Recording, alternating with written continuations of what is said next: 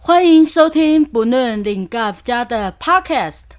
乌尼娜，我是乌玛达吉鲁顿，达吉夏丹多罗罗娜。布农族以家族为单位，以耆老为尊。领 g 是我们家阿公的名字，承袭先人的智慧。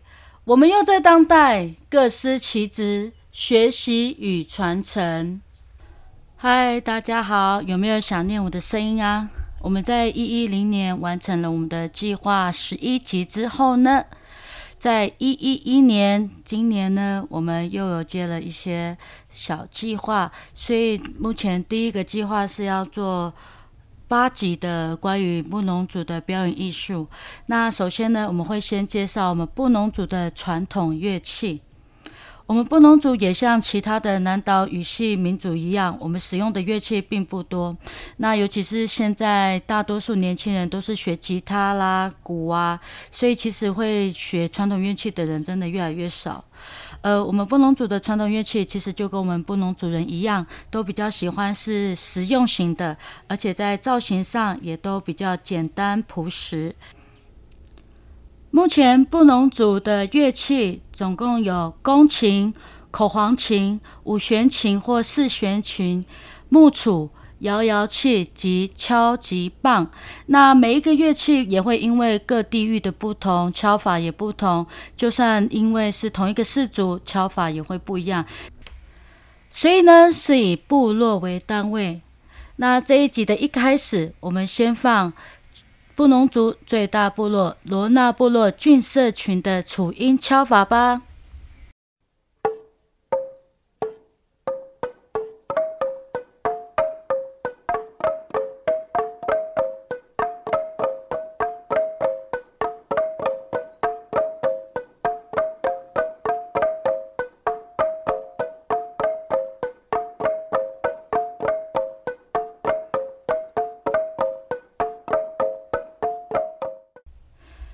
听完我们罗纳部落的楚音敲法之后呢，大家对于木楚跟楚音有没有一点概念了呢？那我再跟大家复习一下哈，我们的木楚其实也是楚木，它就是那一根要打的那根木头。那当它打出来的发出的声音就叫做楚音或是楚乐。木杵它的母语名字叫做 tul tul，t u l。但是如果你要说打的时候，你要去敲的时候，你前面要再加 m a 马 tul tul。通常家里都一定会有一组的杵跟臼，但是那个是自己在家里酿酒用的。到了比较大型的传统祭仪的时候，或者是有喜庆婚宴的时候，因为布农族以前都住在一起嘛，人非常多，他们就会在广场里面捣米来准备酿小米酒。当他们发现木杵交替在石板啊，或者是石头上敲打的时候，竟然产生了不一样的规律跟节奏，而且也因为杵。木杵它本身的长短、粗细不同，以及石板跟石头材质不同，它会发出很很有趣的声音，所以呢，就很自然的成为一个族人合奏的传统乐器。所以呢，当你听到广场上传来木杵的敲奏声音的时候，其实你就知道这个时候要赶快去去集合了。所以这个木杵也像会有一点像敲击棒一样，好像有点要集合大家的意思。好，那么讲到这里啊，大家是不是会联想到我们台湾十六个原住民族当中，布农族跟少族都有这个楚乐？那么，我们布农族跟少族到底差别在哪里呢？大家先来听看看少族的楚木与楚歌吧。少族之一，楚声与楚歌。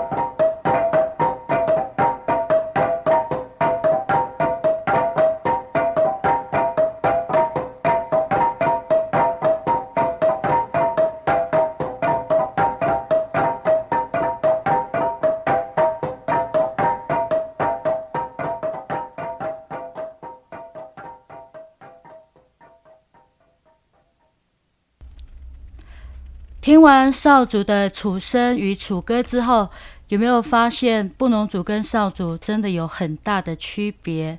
所以现在你应该不会再问我布农族跟少主有什么不一样了吧？其实很明显可以看到，就是布农族的楚乐比较不会像日月潭少主的楚乐一边击楚一。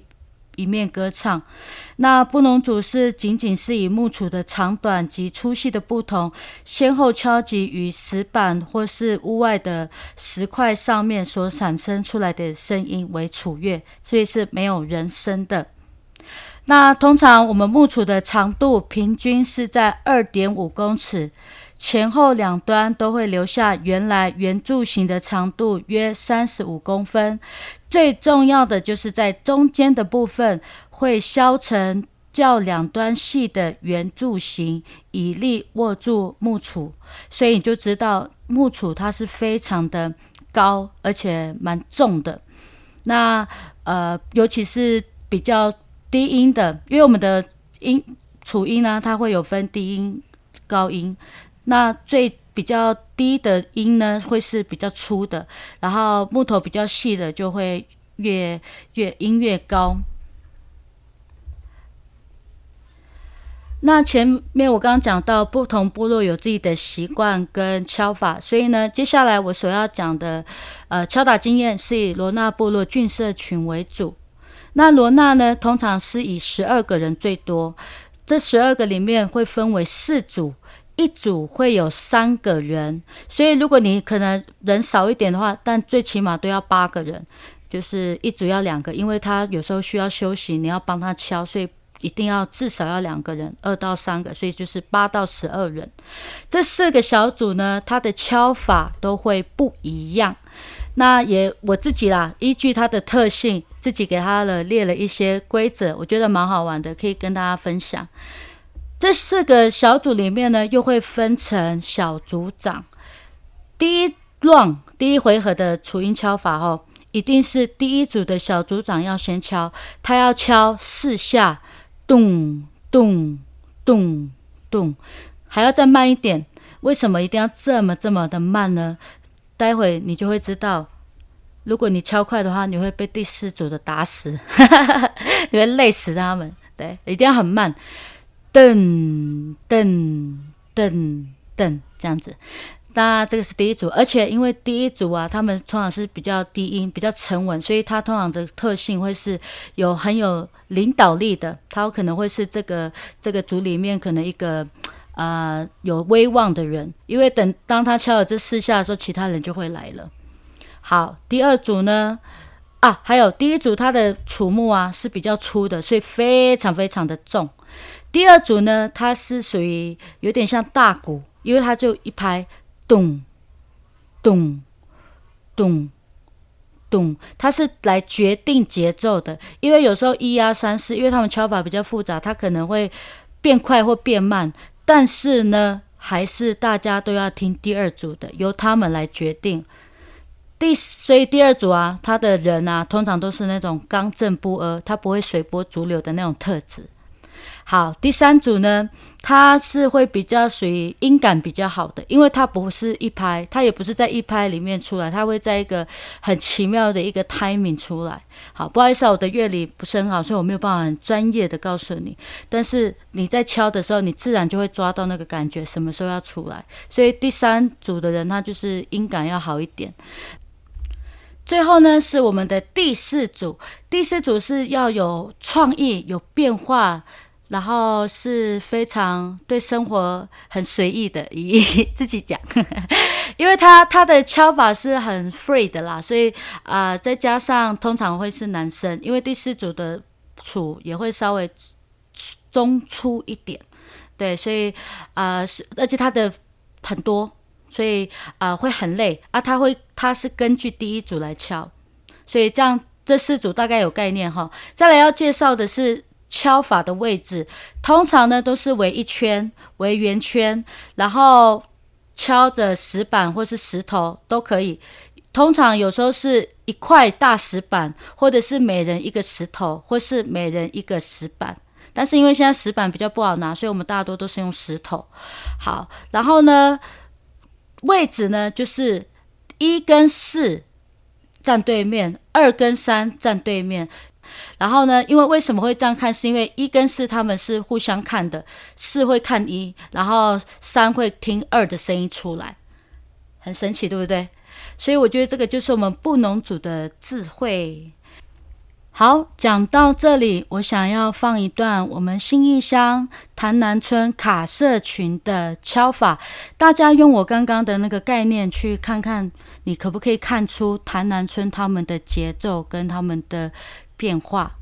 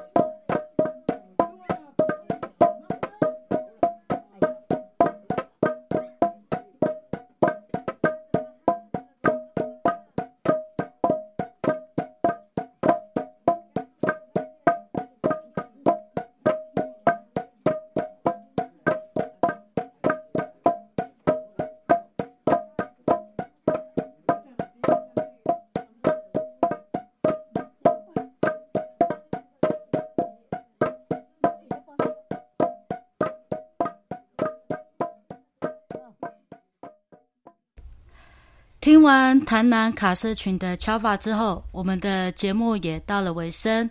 最后啊，想要再跟大家分享，就是我记得我们刚开始跟阿公学习楚，我们有上山去采过，但是因为要十二根，真的是太难了。所以在这里要非常感谢台大实验林，愿意就是无偿给我们木杵，可以去。制作，然后让阿公在他离开之前，能够把这个楚木传给我们。那时候很好玩，因为那时候阿公他们年纪已经很大了嘛，八十几岁，然后已经握不住，所以我们在练习的时候，我们常常会发生阿公在示范的时候，那个楚木就打到别的阿妈。对啊，所以有时候觉得。真的是要好好的珍惜老人家的智慧，然后要努力的去传承。那就这样子喽，下一集大家也要准时收听哦。祝大家平安。林肯福的家，林肯福的家，林肯福的家。